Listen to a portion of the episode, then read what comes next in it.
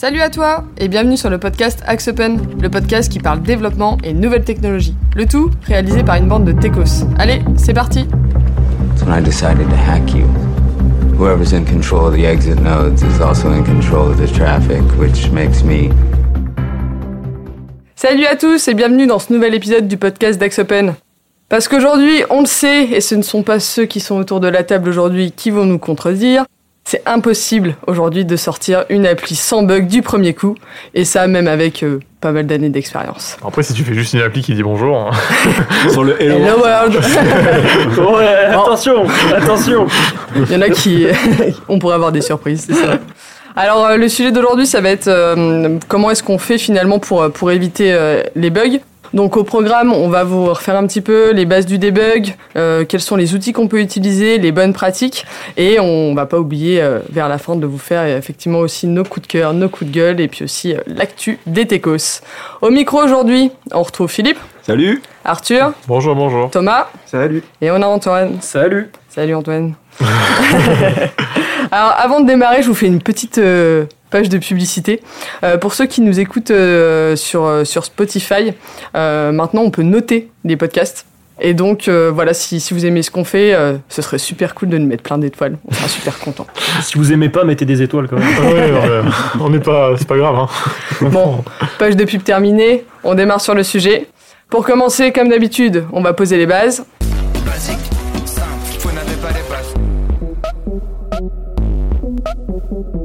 Thomas, Euh, alors du coup, moi je vais commencer par euh, une petite anecdote euh, sur l'histoire qu'on cite souvent pour, pour l'origine du mot bug. Alors l'histoire commence en 1947. Euh, donc ça se passe à Harvard. Attends, juste, on a une demi-heure de podcast. hein. Je vais, je vais faire court. Simple, basique. Euh, du coup, en 1947 à Harvard, euh, donc à l'époque, on avait des, des gros ordinateurs qu'on appelait des calculateurs qui faisaient la taille d'une pièce, en gros, et qui faisaient beaucoup de chaleur et pas mal de lumière. Donc ça avait tendance à attirer les insectes. Euh, c'est ce qui s'est produit euh, une nuit. Donc euh, un papillon de nuit qui s'est infiltré sur, sur le système et qui a créé un court-circuit. Euh, et du coup, euh, c'est euh, Grace Hopper, donc une informaticienne d'Harvard qui travaillait là-bas, qui a trouvé la cause du bug. Euh, en l'occurrence, donc ce papillon de nuit. Elle l'a pris, elle l'a scotché dans son carnet et elle a mis euh, comme mention First actual case of bug being found. Très drôle. Euh, en jouant sur le fait que justement c'était un insecte. Il faut savoir qu'à l'époque le terme bug était déjà connu en fait, puisque Ah. Thomas Edison l'avait déjà utilisé dans une interview euh, Ah. pas mal d'années avant. Et euh, du coup cette anecdote, euh, donc elle ne parle pas de la création du mot bug, mais euh, c'est le premier cas connu de rapport de bug de l'histoire. C'est beau. Du coup euh, je trouvais ça cool de, de commencer par ça. C'est beau, c'est beau. j'espère que Philippe est pas trop dégoûté. euh. J'ai Comme plus les pas historique là. Est-ce que c'est vrai ou c'est pas juste une légende racontée comme ça pour non, faire le- joli le- en l'occurrence le carnet il est trouvable sur internet. euh. S'il y, a- il y a des photos euh, qui le prouvent. Ça marche. Bon, bah, merci pour cette petite anecdote, Thomas. Si euh, du coup on, on se pose un peu les, définitions aujourd'hui et ce dont on va du coup le plus parler, c'est de l'heure actuelle. Mais euh, du coup, le débogage concrètement, euh, qu'est-ce que c'est en fait? Les débugages, c'est les méthodes qui vont permettre de, dé- de déterminer les causes d'un problème. Donc un bug, c'est une défaillance dans un système, donc c'est un comportement qui n'est pas souhaité sur une application. Et donc le débugage, c'est le fait de déterminer les causes de ce dysfonctionnement. Ok. Et, que- et est-ce qu'on dit débugage ou débogage? J'ai un grand. Moi, j'avais jamais entendu quelqu'un dire débogage. Bah, c'est le mot officiellement français, parce qu'en fait c'est un bug en français. Pourquoi personne n'utilise des bugs Non, non, on est juste Camille. hein. Bah écoute, c'était marqué comme ça sur internet. ok, et donc il y a- il y, a des. euh, comment il y a Aujourd'hui, il y a, y a deux choses. Il y a le, le debug euh, quand vous développez des applications et le debug en, en- en production. Euh, finalement, c'est quoi les, les différences entre les deux, Philippe? Ah, c'est pour moi. Euh, non, alors en fait, c'est vrai que c'est le même terme qui est utilisé chez les clients, mais ça, ça, recouvre pas forcément la, même définition. Quand on va parler de debug au sens du développement, c'est-à-dire quand on est en phase de développement, c'est souvent euh, mettre en place son debugger, c'est-à-dire une espèce d'outil qui vous permet de faire un peu du pas à pas, de voir ce qui s'exécute à l'intérieur du programme. Alors quand un client vous parle de débugger son application, c'est plutôt qu'il y a des bugs dans, dans, production et ça plante et qu'il veut qu'on trouve les causes. Mais là, on n'a pas forcément accès à notre outil de débugage. Donc c'est vraiment, euh, un, c'est euh, en sens euh, développeur, c'est vraiment pendant ma phase de dev, comment je fais pour euh, m'aider à comprendre le comportement de mon application et à corriger mon code. Et le debug en prod, c'est plutôt j'ai des bugs sur mon application et je veux les corriger. C'est vraiment deux notions qui sont un peu distinctes, mais qui sont un peu recouvertes par le même mot. Ok. Et donc, on va quand même t'accorder euh, ton moment historique sur le sujet. Nous vivons tous un moment historique. Philippe, du coup, il y a quelques années, comment est-ce qu'on faisait pour, euh, pour débugger et comment ça a évolué? Alors, euh, côté, euh, donc, euh, si on repart sur la partie développement, euh, ça n'a pas tant évolué que ça depuis des années. Que très rapidement, on a eu en place des débuggers et on faisait du pas à pas sur les programmes. Dans à peu près tous les langages, vous avez la possibilité de faire ça. Ou sinon, pour les, pour les pauvres, j'ai envie de dire, on faisait du euh, console log ou du println ou euh, du echo, dans n'importe quel langage, pour afficher le, le pas à pas là où on en était. Et puis à l'époque des, des, des programmes avec des cartes à trous, bah, tu débuguais pas. hein. Ouais, si tu- ton programme ne marchait pas, On les bah, relisait à la main et essayer de faire en sorte que ça marche. voilà. Euh, après, pour la production, euh, là, par contre, du coup, on a beaucoup plus d'outils ces dernières années qui sont apparus euh, pour être capable de réagir vite sur des bugs de prod, euh, des bugs en exécution. Et là, c'est vraiment quelque chose qui a complètement révolutionné la manière dont on travaille ces dernières années. Et du coup, si on rentre un peu plus dans le détail, tu as, quels outils qui peuvent être utilisés? Donc, si on prend premier pan le, le debug en développement. Alors, sur la partie euh, debug en développement, c'est un peu plus compliqué de répondre de manière euh, uniforme parce que tous les langages ont des debuggers qui leur sont propres. D'accord?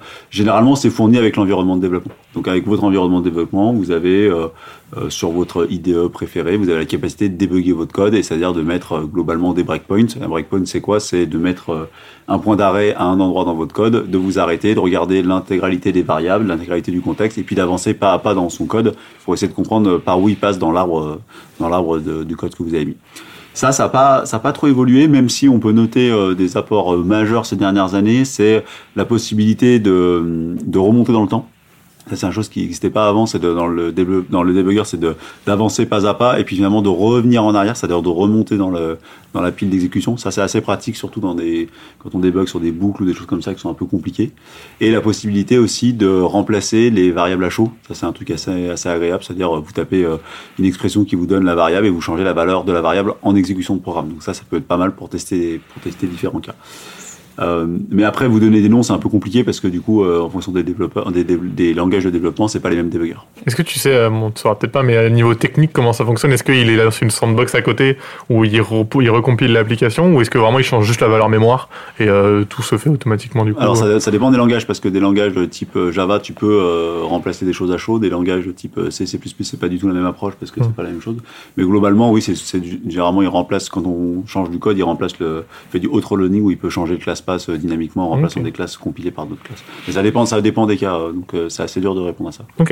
Et donc, aujourd'hui, donc, tous tes outils, finalement, donc, euh, par langage ou en tout cas par EDI, ils sont déjà intégrés. Il n'existe pas d'outils externes que tu viens Alors, euh, rajouter Ça dépend des voilà dans les environnements très intégrés type Microsoft ou type euh, ce que vous avez sur IntelliJ avec Java, vous avez des debuggers qui sont directement intégrés dans l'IDE. Sur des langages comme PHP, il faut il faut installer des debuggers, mais ça existe aussi des langages. Alors en Node, je sais pas trop, je, je maîtrise assez moins là, le débugage JavaScript. Tu peux utiliser le débugger classique euh, d'IntelliJ par exemple euh, pour faire des breakpoints euh, tout Ouais. pareil. hein. C'est vraiment le, c'est pareil, c'est du pas à pas et c'est- intégré dans IntelliJ aussi. hein. Après, ce qui est, ce qui est plus nouveau dans cette partie de développement, c'est les debuggers côté navigateur. Mhm. C'est-à-dire, en gros, euh, pour rappel, hein, le, le JavaScript, qui est le langage utilisé dans 90% des applications côté web, avec tout ce qui est dans d'AppScript, hein, je, je simplifie, ça s'exécute dans le navigateur. Et dans le navigateur, c'est pas forcément évident d'avoir un environnement de développement euh, qui s'exécute dans le navigateur. De plus en plus, si vous utilisez des, des, des bases de WebKit ou compagnie, vous avez des debuggers directement dans le navigateur et vous pouvez faire du pas à pas, voir les variables et compagnie. Ce qui n'est pas forcément évident en JavaScript, puisque c'est un langage qui n'est pas vraiment euh, euh, orienté facilement pour le débugage. Mm. Quoi. Ça va peut-être être un peu con la question que je vais poser, mais quand tu fais inspecter sur un site et qu'on te remonte des erreurs, c'est un dé- enfin, c'est- Alors- la console, c'est un, dé- c'est Ouais, un alors, outil la, ou pas? la console, effectivement, alors. euh, C'est le, plus, le meilleur outil qu'on ait en tant que JavaScript euh, front. Ouais. Parce qu'en fait, tu peux pas vraiment te faire de pas à pas côté, euh, côté IDE, donc côté environnement de développement, parce qu'en fait, ça va être compilé et envoyé en- au, au navigateur. Du coup, il n'y a pas vraiment de lien. Quoique, j'imagine que maintenant, il doit y avoir Ouais, peut-être des liens. certains- il y a certains trucs qui permettent de le faire, mais généralement, euh, c'est du débugage Voilà. dans le navigateur. Et du coup, avec le navigateur, ils ont un outil de, de, de pas à pas aussi, mais qui est, euh, je trouve, euh, inutilisable quasiment. Parce qu'en fait, tu te retrouves avec des fichiers qui changent dans tous les sens, tu sais pas où t'es, t'as pas vraiment de, de, de, de, de moyen de changer quoi que ce soit. Donc, en fait, on n'utilise que ça, euh, la console quasiment, en, en JavaScript pour faire du debugging. D'accord. Et côté, euh, du coup, côté euh, debug en, en production, tu disais en, en préambule qu'il y a pas mal de nouveaux outils et c'est là où Alors- ça, ça bouge plus. Alors si on fait, on est toujours dans le moment historique. euh, historiquement, en fait, la seule chose qu'on faisait, c'était qu'on mettait des logs côté serveur et on sortait des logs sur des fichiers à plat euh, quelque part sur un serveur qu'on allait lire a posteriori et ça nous permettait de comprendre ce qui plantait. Et si on n'avait pas l'information, on rajoutait un niveau de log supérieur et puis on attendait que le bug se reproduise et on regardait euh, ce qui se passait. Donc ça pouvait prendre des semaines et des semaines et des semaines de trouver un bug parce que euh, c'est assez compliqué d'avoir le contexte général qui a amené à ce bug. Euh, depuis quelques années et avec l'arrivée des applications web, on s'est rendu compte que bah, l'application elle s'exécutait côté navigateur et on perdait en plus toute l'information de qu'est-ce qu'avait cliqué le client, pourquoi ça plantait niveau navigateur, on n'avait pas cette information-là. Donc depuis quelques années sont apparues des solutions comme, euh, enfin je ne veux pas citer forcément de nom, mais des Splunk, euh, des Datadog, euh, des Neuralink, euh, des App Insight, ou toute la stack, toute la stack open source Kibana, tout, ce- qui tourne autour de ça, qui permettent de d'agréger des logs de différentes sources. Donc en fait le principe de ces plateformes c'est c'est d'agréger tout ce qui peut se passer en termes d'événements, que ça soit dans du front, dans du back, euh, tout ce qui est avant, après, et de manière temporelle pour arriver à avoir le contexte général. Donc ça, ré- ça récupère toutes les exceptions qui se, passent sur les applications, ça les remonte, mais ça les corrèle entre elles, ce qui rend la compréhension du bug beaucoup plus facile. Donc c'est vraiment ça qui a changé un peu la, un peu la donne, quoi. C'est-à-dire qu'on est du coup et on est capable de le voir en temps réel ou en semi-temps réel. Du coup, ça permet de réagir beaucoup beaucoup plus vite et de comprendre beaucoup plus rapidement les causes des problèmes. Ouais, parce que finalement, euh, tout, enfin, est-ce que tout bug est expliqué ou en tout cas remonté euh, via ces outils ou est-ce qu'il passe quand même à travers euh, Alors, si vous avez une chose. bonne plateforme d'observabilité et que vous avez mis des sondes à peu près à tous les endroits, le bug il passera pas à travers. C'est-à-dire que vous le verrez. Après, de là à dire que vous allez le comprendre, c'est encore un autre, euh, euh, c'est encore une autre étape parce que c'est compliqué de comprendre des bugs, surtout dans des systèmes distribués où euh, il n'y a pas forcément euh, un bug évident, quoi. Puis après, il y a aussi différents types de bugs. Il y a les bugs qui sont logiques euh, Mm. dans le sens du code, qui sont euh, logiques dans le sens où euh, bah, c'est le comportement euh, attendu par le code, et tu as les bugs qui sont illogiques, qui sont des choses qui vraiment, parce qu'il y a un nul pointeur exception, parce qu'il y a ci, il y a ça, mais euh, c'est des choses que, ben, des fois, tu vois, euh, on me dit, euh, bah, ça c'est un bug, je dis oui logique, alors qu'au final, bah, ça reste un bug, mais c'est parce que, vu comment est créé le code, c'est normal que ça fasse ce bug-là, et donc ça, c'est des bugs qui sont euh, pas forcément remontables par les outils que disait Philippe, parce que il n'y a pas vraiment d'erreur. Il n'y a, pas d'erreur en soi, en fait, c'est juste que le code est fait pour s'exécuter comme ça, il s'exécute comme ça. Et du coup, tu peux pas utiliser les outils comme disait Philippe pour trouver ce genre de bug, il faut juste euh, comprendre son code et l'analyser comme ça. Et aujourd'hui, tous les outils de, de debug, ça sert seulement à remonter les bugs ou ça a d'autres fonctions, type est-ce que ça vous aide à optimiser des choses ou... Oui, alors effectivement, il y a, cette partie bug, mais c'est aussi utilisé beaucoup pour la partie performance. Et même de plus en plus, c'est utilisé pour avoir des métriques métiers, c'est-à-dire euh, bah, le temps, euh, temps d'un scénario moyen, le temps d'une personne euh, entre le moment où elle met quelque chose dans son panier, elle va le commander. Comme on a toutes les données agrégées au même endroit, après on peut exploiter les choses de manière différente. C'est, c'est cool. Plus, plus qu'un outil de débugage, en fait, c'est vraiment du monitoring. Donc, Mm. on peut faire, euh, on peut faire euh, tout plein de trucs avec. euh. On récolte beaucoup, beaucoup de data, donc euh, après, on peut l'exploiter comme on veut. donc. Mais c'est vrai que notre, notre euh, appétence au dev fait que nous, on s'en sert essentiellement pour Mm. euh, débugger et améliorer la performance. Si on, on passe à une partie un, peu- un peu plus euh, concrète, aujourd'hui, est-ce qu'il y a des, euh, des stratégies universelles de, de debug Est-ce que tout le monde fait la même chose? Ou est-ce qu'au contraire, euh, chacun a sa strat Alors, je vais parler pour moi, parce que ça. Je pense qu'il y y, y a autant de stratégies de debug, en tout cas en développement, que de développeurs, parce que chacun euh, raisonne différemment et chacun a, une vision mentale de son code qui est différente. Moi, à titre personnel, j'utilise très très rarement de debugger, euh, parce que euh, en lisant le code, j'ai une bonne idée de ce que ça va faire, et quand je sais pas, je mets plutôt des systèmes println ou des où j'affiche des choses dans la console et je laisse exécuter le code et je regarde ce qui se passe. Euh, après, il y en a d'autres, je pense, autour de cette table qui sont plus débuggers. Toi, Antoine, je sais que t'es plutôt... euh, Ouais, ap- après, je pense quand même que ce que fournit euh, les débuggers fournis par les IDE, la plupart des gens les utilisent hein, Mm. quand, on fait, quand on fait du Java ou du .NET. hein. Euh, je pense que la plupart des gens les utilisent.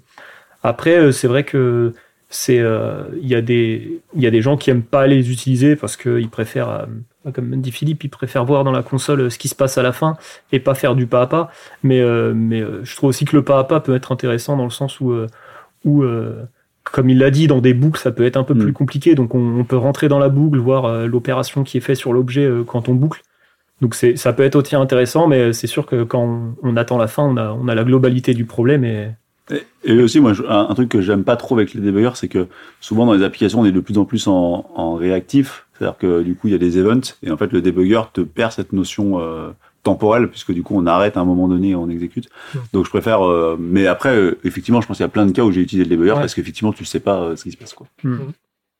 Thomas, tu fais comment toi?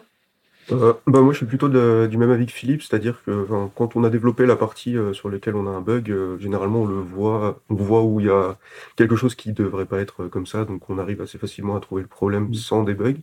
Après, euh, sinon c'est vrai que j'utilise euh, pas mal le debugger euh, sur euh, sur du front, mais du coup euh, plutôt dans le WebKit euh, Chrome par exemple. Euh, parce que c'est quand même assez pratique euh, de savoir à l'instant T euh, quels éléments on a, même des fois des éléments du DOM. Et, euh, et du coup, ouais, je l'utilise surtout pour ça. Après, un des, un des autres soucis du pas à pas, euh, du, du débogage sur le. C'est qu'en fait, euh, enfin, comme tout, le plus d'infos on a, des fois, euh, il y a des infos un peu parasites. Et on peut passer beaucoup de temps à, se dire, euh, à dire est-ce que ça vient de la boucle, est-ce que ça vient du truc au-dessus? Alors que c'est sûr, quand on a le- l'erreur à la fin de l'exécution, on a, on a la vraie erreur qui s'est passée et, on n'a pas d'infos parasites euh, qui, euh, qui permettent, enfin, qui font que on va mettre beaucoup de temps à déboguer, quoi. Mais moi, moi, pour revenir sur ça, j'utilise très peu aussi le debugger. Et si vraiment je, suis sur un bug que j'arrive pas à comprendre dans ma logique avec le code, j'aime bien utiliser une, cette sorte de dichotomie où en gros tu t'enlèves euh, du code et en fait t'enlèves de plus en plus de code jusqu'à voir le code qui fait que le soit le bug disparaît, soit le bug euh, réapparaît. Et du coup tu te finis par retrouver exactement où se trouve ton truc. Et euh, c'est quelque chose que j'utilise beaucoup et bon, faut, faut faire attention. Enfin, maintenant avec tous les outils qu'on a, notamment les, les IDE type IntelliJ, euh, vous avez un historique d'absolument tout ce que vous avez fait. Mm. De vraiment dès que vous faites, euh, dès que vous mettez une nouvelle lettre, ce sera dans les historiques. Et du coup, vous pouvez vous permettre de su- supprimer tout un fichier sans que vous ayez peur de perdre vos données. Mm. Mais Donc, moi, euh, moi, j'avoue que j'utilise énormément cette technique, surtout sur des, des applications qui sont pas développées par moi où je suis obligé de venir débugger. Généralement, j'élague des grandes parties de code jusqu'à aller à l'épure et vraiment euh, laisser les quelques lignes C'est du et au final, ça te. Et au final, tu peux facilement dire, ok, le bug il est sur ces deux lignes, et Ouais. du coup, avec ça, au final, tu peux trouver très Voilà, rapidement. hein. L'objectif, c'est de, effectivement, dans, si on réfléchit à d'une approche un peu macro sur euh, euh, comment corriger un bug, l'objectif, c'est d'abord le cerner, c'est-à-dire cerner les lignes incriminées ou l'ensemble des briques incriminées. Et ça, il n'y a pas mieux que élaguer le maximum de choses pour arriver, euh, à, comme disait Arthur, à cerner la, la source du problème. Et euh, tu parlais tout à l'heure, euh, Arthur, des euh, breakpoints, euh, euh, etc. Ça, ça se passe comment en fait dans, dans le, le, le debug euh, au quotidien? En fait, tu, tu mets des, des points sur ce que tu veux contrôler. Enfin, Ouais, comment- alors pour ceux, euh, j'espère que tout le monde le sait, mais le code source, c'est du, des fichiers texte. Hein. Ça ressemble franchement à des fichiers texte euh, avec euh, des instructions dessus. Et vous cliquez sur la ligne où vous voulez mettre votre breakpoint et il va vous la mettre généralement en rouge. Et on sait que quand le code passera par cette ligne-là, quand l'exécution du code passera par cette ligne-là, le debugger va s'arrêter. Il va arrêter complètement le programme. Il va vous rendre la main au développeur en disant, bah voilà, tu peux voir l'intégralité de ce qui Mm. se passe à ce moment-là. Sachant qu'il faut aussi faire attention parce que vu qu'il arrête tout, si vous êtes par exemple chez n'importe quoi dans une requête HTTP qui a été renvoyée, euh, vous pouvez avoir un timeout ou vous pouvez avoir des comportements qui sont différents de quand vous êtes en mode debug ou quand vous êtes en mode normal. Donc Ouais, c'est ce que je disais. Il y a plein de fois, il y a, des développeurs qui me disent, ah, utilisable quand je suis en debug, ça marche, Ouais. mais quand je suis en prod, ça marche Ouais, pas. parce C'est qu'en juste fait, parce qu'en euh, fait, la, tempo- la temporalité n'est pas elle du est tout pas la même. du tout la même, ouais, c'est ça. Donc faut vraiment faire attention, euh, c'est pas utilisable dans tous les cas. quoi. Ok. Et il y a des. Vas-y, Antoine. Et une fois le breakpoint mis, en fait, euh, l'avantage aussi, c'est que, euh, par exemple, euh, tout simple, hein, on fait une condition sur, euh, sur une variable, et ben on a la variable, la valeur qu'elle a à l'instant T où on Mm. a arrêté le code. Donc ça, ça peut être intéressant aussi. Et euh, aujourd'hui, est-ce qu'il y a euh, dans, dans ce que vous remonte, euh, enfin, quand vous faites du, du debug, est-ce qu'il y a des types d'erreurs qui sont assez, euh, assez fréquentes, qui sont remontées Ou est-ce que euh, vraiment chaque, euh, chaque bug est différent? Ouais, je dirais euh, de, allez, 30% des bugs, je veux dire un chiffre de mouillé, c'est la variable nulle. Mhm. Quand même un bug. euh, Je pense que ça dépend du niveau du développeur. Non, c'est quand même. euh, pff, tu vas dans des. C'est Ah, la c'est- variable non initialisée parce qu'elle vient d'un contexte qu'il n'avait pas. C'est pas forcément du niveau. C'est c'est la donnée manquante. Mais c'est le, genre de- c'est le genre de truc que Ouais. plus t'es expérimenté, plus tu fais attention à ce genre Ouais, de piège. d'accord. Et alors qu'au début, tu te dis, bon, euh, je prends cette variable et tu fais vraiment pas attention à Mm. quelle est sa valeur et ça peut mal finir. Mm. Ouais, le, le cas cli- le cas typique, c'est que le développeur, il a on lui a dit, euh, va sauvegarder cette donnée, va sauvegarder, je sais pas, une facture et va euh, faire la présupposition dans son test que toutes les fac- toutes les données de la facture y sont. Hmm. Sauf que dans la vraie vie, bah, le client, il a pas mis une donnée ou parce que c'est un flux de données Hmm. ou parce que c'est un batch qui amène la donnée, parce que c'est une insertion, peu importe. Il manque un champ et là, ça crache parce que il a fait un test sur cette valeur. C'est- Et comme 90% des applications et des langages sont, euh, ne sont pas résistants à la, enfin, au nul pointeur, hein, c'est-à-dire que ce soit en JavaScript, euh, en PHP c'est un peu mieux, ou, euh, ou même dans des langages, enfin tous les langages, généralement c'est ça. Et ça, dans allez, dans 30-40% des cas, c'est toujours à peu près ça. Et c'est facile, c'est, c'est à la fois facile à corriger parce que vous savez où ça vient le bug. Après, c'est plus difficile de savoir euh, la source de données, mais souvent c'est ça. Donc ça, c'est un bug tout à fait récurrent. Après, il y a de plus en plus de bugs, enfin dans le sens où euh, il y a aussi beaucoup de bugs euh, de type asynchrone, où en fait, euh, comme disait Philippe, vu qu'il y a des événements un peu partout, on ne sait jamais en fait si son événement A et son événement B, ils vont être toujours euh, l'un après l'autre. C'est-à-dire que imagine, euh, sur ton événement B, tu as besoin d'une variable de l'événement A, et ben si ton, un jour tu sais pas pourquoi euh, l'événement B passe avant l'événement A, et ben ça va faire n'importe quoi. Et ça c'est un truc qui, qui est très dur à débugger en plus parce que ben comme disait Philippe, tu peux pas t'arrêter dans les deux en même temps. Mm. Et en plus c'est très aléatoire. Ça se trouve ça le fait sur ton PC Camille parce qu'il est un tout petit peu plus lent que le mien qui fait que ça roule parfaitement. Et c'est c'est vraiment les pires ceux-là parce que tu peux pas utiliser des buggers euh, et tu c'est aléatoire. Tu on peux le rappellera jamais assez. hein. À travers Internet, on n'a aucunement l'assurance que deux requêtes web Mm. arrivent l'une avant l'autre, même si vous les avez initiées dans un ordre. Donc ça, il faut le répéter, le répéter à tous les développeurs, c'est qu'il n'y a pas d'assurance que la requête A passe avant la requête B. C'est impossible. Même si euh, de base, il y en a une qui met une seconde et l'autre 10 secondes, ça se trouve, celle qui met une seconde un jour parce que le serveur est un peu plus lent, elle va mettre 11 secondes. Ouais, peut-être coup, elle va passer par un relais HTTP qui Ouais. sera tout pourri, euh, compagnie, elle va être relancée et du coup, t'en sais rien. Mm. Donc ça, il faut vraiment. Et ça, les développeurs euh, les plus plus jeunes, ils ont pas cette vision parce que parce que voilà. Et l'autre chose, c'est que euh, quand on teste, et ça, c'est un, défaut, mais qu'on a tous, hein, c'est que nous, en tant que développeurs, on a des machines de malades. Parce qu'on a des, on a les moyens de se payer des belles machines, donc on a des machines de malades, le tout connecté sur des fibres optiques de malades, sur des data centers de malades, et on, quand on se raperçoit de comment notre application est utilisée en vrai, Mhm. bah, en fait, le gars, il a son vieux Windows euh, Vista euh, branché sur une mine ADSL au fin fond de la cave avec un écran euh, euh, tout pourri. Bah, en fait, ça fait pas le même résultat et, et ça fait pas le même résultat parce que c'est moins confortable à utiliser, mais ça peut créer des bugs, comme le disait Arthur, parce que euh, la temporalité n'est pas la même. Et ça, t'as des simulateurs aujourd'hui pour, euh, pour oui, mais là, prévoir ces honnêtement, cas, aucun ou- développeur a envie de faire ça, donc Ouais. euh, même si on les a, on les utilise Ouais, c'est pas Bah, t'as forcément... t'as un truc qui est plutôt pratique sur les navigateurs, c'est que tu peux brider ta connexion. Mm. Ça, ça peut être pratique pour se dire, ok, est-ce que mon appli, euh, avec une ADSL nulle, est-ce qu'elle fonctionne pareil? Enfin, pareil, elle fonctionnera pas pareil, mais est-ce qu'elle fonctionne tout court? Mm. Euh, Donc ça, ça peut être pratique, mais euh, simuler des, des puissances d'ordinateurs différents, euh, j'en ai pas entendu parler. Tu peux peut-être, euh, t'as Si- peut-être des logiciels qui permettent, qui, enfin, qui tu- blindent ta tu RAM. peux, mais- en, en fait, en tant que développeur, t'as Ouais. envie de passer ta vie à tester. C'est ça, c'est que sinon on commence à tester tester. tout ce qui existe et Aujourd'hui, à quelle fréquence euh, vous débuguez? Est-ce que c'est euh, est-ce que c'est pas c'est journa- journalier? Est-ce que c'est... Franch- franchement, des fois, je me dis, on passe 20% de temps à faire du code Ouais. et 80% de temps à débugger du code. Non, Mais mais euh, je sais pas, c'est peut-être un. Non, je, bon après peut-être les, les chiffres sont un peu peut-être un peu abusés, mais je pense qu'en vrai c'est.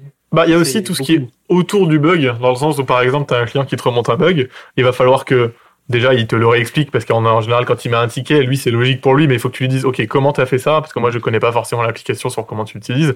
Comment tu as fait ça? Quels sont les pas qui t'ont fait arriver jusque là euh, Est-ce que c'est qu'est-ce qui est censé être normal? Euh, Et ensuite du coup, bah, tu dois souvent appeler le client euh, ou lui envoyer un mail, attendre qu'il réponde.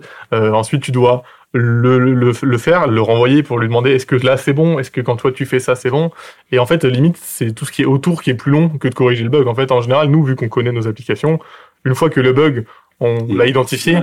on le corrige en quelques minutes parce que c'est des trucs qui sont en général logiques.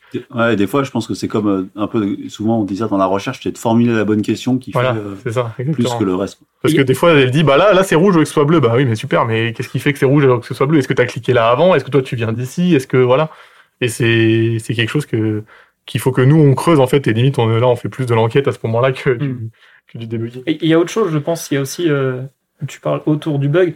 Il y a toute la façon de, de retourner ce, ce bug euh, en termes d'exception, en termes de, de ce qu'on va, ce qu'on va remonter, ce qu'on va écrire. Euh, ça peut être plus ou moins clair. Et c'est vrai qu'il peut y avoir une, une très grosse partie qui est, euh, Mm. qui est euh, ce qu'on appelle, enfin, ce qu'on fait beaucoup, c'est des try-catch. Donc, on essaye un segment de, de, de, de, de, fonction. Et euh, si elle marche, euh, si elle marche pas, elle va catch une erreur. Et euh, on pourrait catch juste une exception classique qui renvoie un message pas, pas souvent très clair, ou les personnaliser. Et je pense que si on fait ce travail-là aussi, ça peut être intéressant, comme disait, comme disait Philippe, si à la fin du programme, si on fait pas du pas à pas et qu'on attend que l'exception soit levée, à la fin on arrive avec un message assez clair et, et avec tout le travail, ça prend un peu de temps, il y a du travail à faire, mais avec tout le travail, on arrive euh, plus facilement à débugger. Ouais, et je pense que ce que tu dis, c'est vrai, c'est que souvent le, le développeur, par souci de facilité, il, il catch toutes les erreurs et il les met sous le tapis, quoi. C'est ça. C'est-à-dire qu'il va cacher les, les exceptions, il va faire un message à l'utilisateur, genre euh, une exception Ça marche pas. produite, euh, veuillez contacter votre utilisateur, mais en gros, ça vous aide pas, quoi. Euh, moi, l'approche que j'ai, et je le dis toujours aux développeurs, c'est euh, presque ne catchez pas vos erreurs, Hmm. Euh, au sens Pour où avoir la stack. euh, si tu sais l'exception, elle peut, elle, elle peut exister, euh, donc tu la traites correctement avec un vrai message. Et si il y a une exception qui est pas prévue, autant que tu la laisses euh, péter vraiment euh, avec l'intégralité du contexte, parce que c'est beaucoup plus simple de débugger. Il n'y a pas pire que le truc où on le met sous le silence et que derrière, Ouais. ben, À un moment donné, ça explose. Ouais. Ton message erreur, c'est une erreur est survenue Ouais, et toi t'es en mode bah super, je sais ça. pas ce que c'est. Yes. Et, euh, et donc, euh, ce qu'on qu'on disait tout à l'heure, euh, pour revenir, donc effectivement, vous, vous utilisez, j'imagine, fonction des bugs à chaque fois que vous, vous rencontrez un bug. Euh, et, euh, et du coup, tu- on parlait des performances tout à l'heure, que tu peux l'utiliser aussi, ce genre d'outil, typiquement pour faire de l'optimisation. Mhm. Est-ce qu'on recommande de, de, de passer, euh, je sais pas, tous les mois, par exemple, le... Enfin, je sais pas si tu as une fréquence, en fait. Oui, alors moi, c'est vrai que c'est un truc sur lequel je recommande le, les bugs en informatique. Il y en a, dans, toutes les applications, d'accord? Et moi, ce que je recommande, c'est une approche euh, proactive qui est de dire le problème de quand vous laissez une application longtemps et qu'il y a plein de bugs, quand vous arrivez avec un, bug vraiment problématique, vous êtes noyé dans l'information d'autres bugs. Donc l'objectif, c'est de d'essayer de nettoyer son application au fil de l'eau. Et ça, le, le mieux, c'est avec les outils d'observabilité, c'est toutes les semaines, vous prenez le temps, ou toutes les deux semaines en fonction de votre sprint, d'intégrer dans votre roadmap le correctif de bugs existants, même s'ils n'impactent pas les utilisateurs, pour nettoyer un petit peu, petit à petit, euh, l'intégralité de tous les problèmes de votre application. Et plus vous allez avancer, plus votre application sera propre. Et puis le jour où il y aura un bug que vous n'avez pas prévu, bah finalement, euh, vous n'allez pas perdre du temps à aller chercher de l'information à droite à gauche. Quoi. Et de la même manière pour les performances, moi je recommande de, les, de tenter de les améliorer petit à petit au fil de l'eau. Et Arthur, en ce moment, il sait que, à quel point Ah ça. la performance, ça m'énerve. Euh, et pourquoi je dis ça C'est parce qu'en fait, euh, il y a plein de problèmes qui peuvent apparaître avec des, des défauts de performance. Et plus vous améliorez en amont les performances, plus vous avez de chances de pas avoir des problèmes de performance, euh, de pas avoir des bugs qui sont dus à des problèmes de performance qui sont objectivement, il faut le dire, les plus vicieux. Oui. Parce que typiquement, je vous prends des exemples classiques, c'est que au début, vous avez une, un web service qui répond assez lentement parce qu'il y a une grosse requête SQL, vous vous en foutez. Petit à petit, bah, ce web service il va être de plus en plus utilisé et en fait, il va un petit peu faire ralentir la base, ce qui va faire que d'autres applications qui appellent la même base vont commencer à ralentir et il va y avoir des problèmes de timeout assez, euh, assez durs et sioux à découvrir. Ça a des impacts de fou, du coup. Ah, ça a des Ensuite. impacts de fou. Bon, bah. Vous avez d'autres recommandations euh, autour de la table pour, euh, pour Moi, euh, gérer je, les je voulais parler parce qu'on a fait un podcast sur le DevOps euh, la dernière fois. Euh, c'est vrai que maintenant, il y a, des outils hein, qui nous permettent de, pas forcément de, de débugger une requête ou quoi euh, avant de pousser le code, mais on peut faire, on peut mettre en place des petites solutions. On pense à, Sonar qui fait de la- de l'analyse de code euh, euh, statique et du coup qui peut nous dire, c'est pas forcément les bugs, mais ça peut nous remonter des mauvaises pratiques ou ce genre de choses, donc qui peuvent, qui peuvent en- engendrer des bugs. Il y a aussi tout ce qui est test unitaire, donc de, tester, de lancer les tests sur euh, des, des bouts de code. euh, on, on appelle, euh, on, on, on moque en fait des euh, moquer, c'est on, on va comment dire, Inventer des données. on va inventer des données et on se dit bah si je rentre ça en données à la, sor- à la sortie j'ai ça et euh, en fait si le test passe pas déjà on sait qu'il y a un bug et donc ça nous permet d'an- d'anticiper certains bugs qui arrivent en production après donc c'est des outils voilà qu'on qu'on peut mettre en place je vous invite En à écouter le, Hmm. le podcast DevOps Et puis les tests unitaires, ça permet aussi, euh, ce qui est très pratique, c'est pour éviter les effets de bord. Où on se dit, on a deux fonctions, on en modifie une. Nous, on n'a pas pensé au fait que ça peut modifier la deuxième fonction. Et en fait, quand vous passez au test unitaire, ça dit, oh, la fonction B, la deuxième fonction, elle est cassée. Mm. Et vous êtes en mode, mais comment ça se fait? Et en fait, il fait, ah, ben si, mais en fait, c'est parce que j'ai modifié ça. Et c'est pas quelque chose que vous auriez testé, euh, vous, quand vous faites vos tests euh, à la main, parce que vous pouvez pas penser à tout ce qui est impliqué dans votre code. Et puis il faut voir que la code base à chaque fois elle est de plus en plus Oui. grande et du coup euh, les, clients nous disent ouais, vous n'avez pas tout retesté ouais il y a 150 000 fonctionnalités donc euh, c'est Hmm. compliqué quoi. Ah, faut, j'allais dire, on essaie d'automatiser peut-être le maximum, mais euh, Ah, ça, faut pas après, tout prévoir. Hein. il y a, y le dé- le défaut à ça aussi c'est que ça, ça prend beaucoup de temps de faire des tests unitaires hein. c'est quasiment réécrire du code complet donc, euh, donc ça, ouais prend, ça prend du temps. ça prend du temps Merci en tout cas pour, euh, pour vos avis sur, sur le sujet. Euh, on va passer euh, au coup de gueule. Coup de gueule. Arthur, t'as quoi à nous partager aujourd'hui? Euh, bah, par rapport à, ce que parlait Philippe tout à l'heure, euh, on est en train d'optimiser à fond, euh, mais vraiment au, millimètre près, le, site internet d'Axopen. Et on a eu euh, pas mal de soucis, notamment au niveau du, CLS. Donc le CLS, ça veut dire le Content Layout Shift.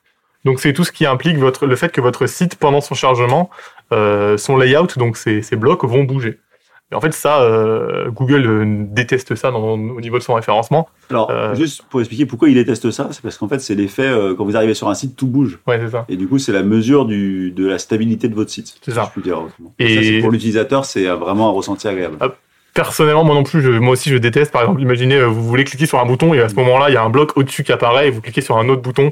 Euh, ça m'arrive de fois et je trouve ça très très désagréable. Et donc Google déteste ça aussi euh, à juste titre. Et, euh, et donc on avait des soucis euh, sur le CLS.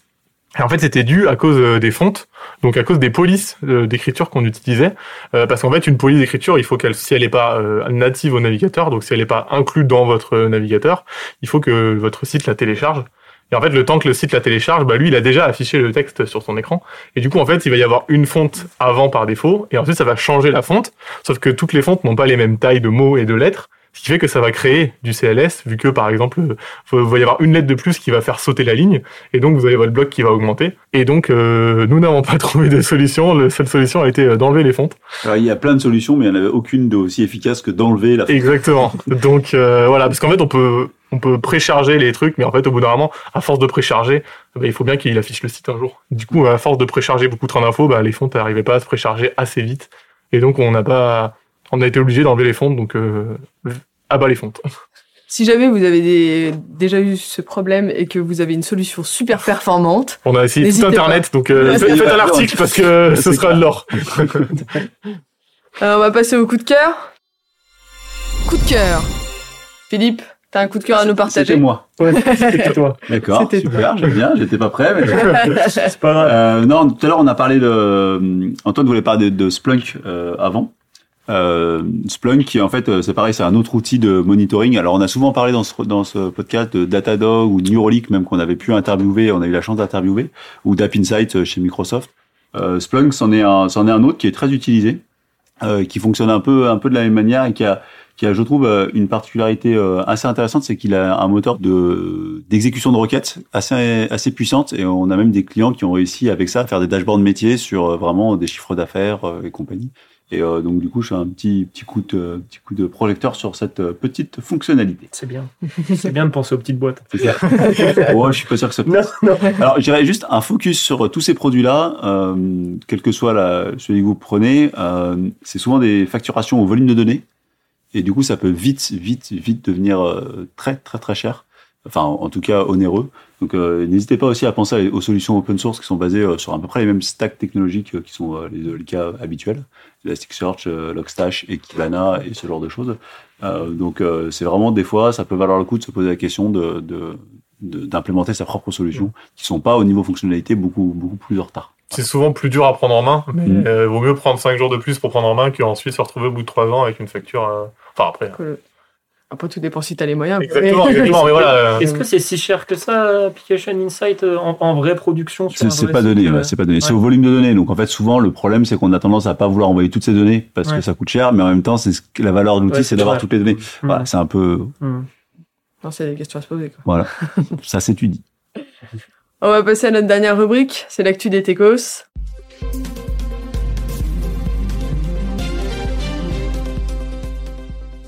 C'est le journal de 20 heures. ouais. Que se passe-t-il dans le monde, Thomas? Dans le monde de Tecos, alors moi je voulais vous parler du rachat de Activision Blizzard par Microsoft.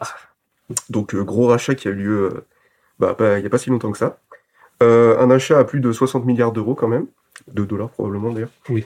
Euh, et euh, donc euh, Activision Blizzard qui est euh, notamment l'éditeur de, de- des jeux comme Warcraft, World of Warcraft, Overwatch, Call of Duty, Hearthstone euh, et plein d'autres. Euh, donc c'est c'est un très gros rachat et euh, ça, ça fait en sorte que Microsoft euh, bah, gagne de plus en plus de terrain dans le domaine du jeu vidéo. Alors c'était déjà pas mal le cas sur PC parce que Mm. le fait de posséder la plateforme Windows euh, fait qu'ils ont Ça déjà l'intégralité des gens. hein. Mais euh, voilà, ils rachètent de plus en plus des licences et surtout pour avoir des droits sur, sur les, les jeux qu'ils peuvent proposer, notamment avec le- leur Xbox, euh, avec les Game Pass. euh, bah, le fait d'avoir toutes les licences, ça fait qu'ils gagnent du terrain de partout. C'est plus simple. hein. Euh, T'as Oui. t'as des concurrents, tu les rachètes. euh, Voilà, c'est ça. Juste pour, pour deux, trois chiffres. Euh, avant de ce rachat, donc Microsoft euh, était Euh, sixième, je crois, du classement d'éditeurs de jeux vidéo en termes de, de chiffre d'affaires, de volume, je sais pas exactement. Euh, donc Sony étant le premier. Et là, ils sont passés deuxième avec ce rachat, puisque euh, C'est quoi, c'est Tencent qui est devant euh, il C'est y a chinois. oui, c'est peut-être Oui, Tencent le Tencent, premier, enfin, parce que Tencent est assez gigantesque. Je crois que c'est Tencent premier, Sony deuxième, et du coup Microsoft est troisième. Euh, donc ça le place vraiment dans les, dans les plus gros éditeurs de jeux vidéo. Mhm. Et, euh, et juste ce rachat sera effectif qu'à partir de juin 2023. Euh, donc ça c'est parce qu'on a fait beaucoup de bruit sur euh, c'est racheté, c'est racheté, mais bon euh, racheter une entreprise à 70 milliards, je pense que ça se fait pas en, en 20 minutes, c'est pas juste euh, je te fais le virement. Euh, donc euh, voilà, ce sera frais. La, la- la signature va être compliquée à poser quand même. c'est ça. Donc jusqu'en juin 2023, normalement, il y aura pas de, de réel changement pour, euh, en tout cas, les jeux ou euh, les, les entreprises. Donc, euh, Une chose, ça pose quand même des questions, c'est-à-dire que ces grands géants de la tech ont tellement de- d'argent qu'ils peuvent racheter des boîtes euh, gigantesques, finalement, euh, juste avec... euh, Microsoft Leur- rachète Steam et je pense que c'est bon, c'est les rois du monde. S'ils rachètent Steam, je pense que c'est les rois du monde sur Ouais, la c'est ça. la concurrence. mais c'est tout, euh, c'est toute le, c'est- il y a une loi comme ça aux États-Unis qui s'appelle le antitrust, je crois, Ouais, Le mais là, antitrust, je crois, euh, qui empêche la, hein, le que- monopoly, enfin le Ouais, monopole du coup du, faudrait peut-être qu'ils se réveillent, parce que là... entre Amazon, entre les GAFA, bah, les GAFAM maintenant, Mhm. qui, achètent tout ce qu'ils veulent. Il faut savoir que c'est pas la première fois qu'ils rachètent euh, des studios de jeux vidéo, donc ils avaient déjà fait ça avec Mojang, euh, donc les, développeurs de Minecraft, Ouais. et en 2020 avec euh, Zenimax, donc euh, le- l'entreprise qui regroupe euh, Bethesda et euh, Hmm. Arkane Studio, qui sont basés à Lyon, euh, pour les développeurs en tout cas. Big up. Big up. donc euh, voilà, c'était déjà des gros studios, parce que bon, Bethesda c'est les jeux Skyrim, Fallout. Ouais, c'est c'est balèze. Sachant que je crois que 70 milliards, c'est le PIB du Luxembourg, si je dis pas n'importe quoi. Euh, voilà. Ils ont racheté un, une petite, Non, mais petite euh, ville, quoi, un petit ouais, pays. comme, dit, comme dit Philippe, c'est c'est c'est quand même euh, évrissant. Enfin, 60 milliards, euh, qu'on réalise un peu ce que c'est. Sachant Non, que leur chiffre d'affaires total, c'est plus de 1000 milliards, je crois. Donc Ouais, c'est mais pas justement, Ouais, c'est- mais- ce qui fait, moi, ce qui me fait peur, c'est qu'ils vont même pas s'endetter tant que ça pour l'acheter. Non, non, bah non. Ah bah non, non, c'est. Du coup, ils ont une telle mécanique de cash qu'ils peuvent arriver à... Euh, 60 milliards, c'est euh, 60 fois le prix que Facebook a mis pour acheter Instagram. Pour euh, l'anecdote. Ils ont fait une belle transaction Instagram à ce moment-là. Ouais. C'est clair. Bon, bah merci du coup pour cette, euh, cette actu, puis on verra. Je sais pas si ça va changer des choses pour. euh, Bon, ça, personne le sait en jeu fait, vidéo ou pas. Surtout que c'est pas, c'est pas du tout actif encore. Après, euh, Blizzard avait beaucoup de, pour parler de ça, Blizzard avait beaucoup de problèmes, euh, notamment au niveau euh, de d'harcèlement sexuel, de problèmes de ce côté-là. Il y, a- il y avait le PDG qui avait été touché, Mm. tous les tous les grands dirigeants, et du coup, euh, on, on peut penser que ça va aller mieux dans ce sens-là parce que Microsoft a une, enfin pour l'instant une, une image assez euh, neutre, si ce n'est bonne. Euh, De, de, de, au niveau en tout cas agression Social. ou quoi que ce soit au niveau social donc on peut imaginer qu'ils vont mettre un d'ailleurs ils ont prévu de virer tous les tous les dirigeants euh, et tous ceux qui étaient euh, in- incriminés là-dedans. Donc on peut imaginer que ça peut aller que mieux, sauf si finalement Microsoft est pire que Blizzard. Mais euh, ouais, ça fait plusieurs années que Blizzard a des grosses, euh, de grosses casseroles. Affaire à suivre. Voilà. Exactement. Merci à tous. Merci à tous du coup d'avoir participé euh, à ce podcast et puis à, à tous les auditeurs de nous avoir écoutés. N'oubliez pas les petites 5 étoiles sur Spotify pour ceux qui, qui y sont. La cloche. Et, Les notifications. et on se voit tout bientôt pour un nouveau podcast. À bientôt, salut Salut. Salut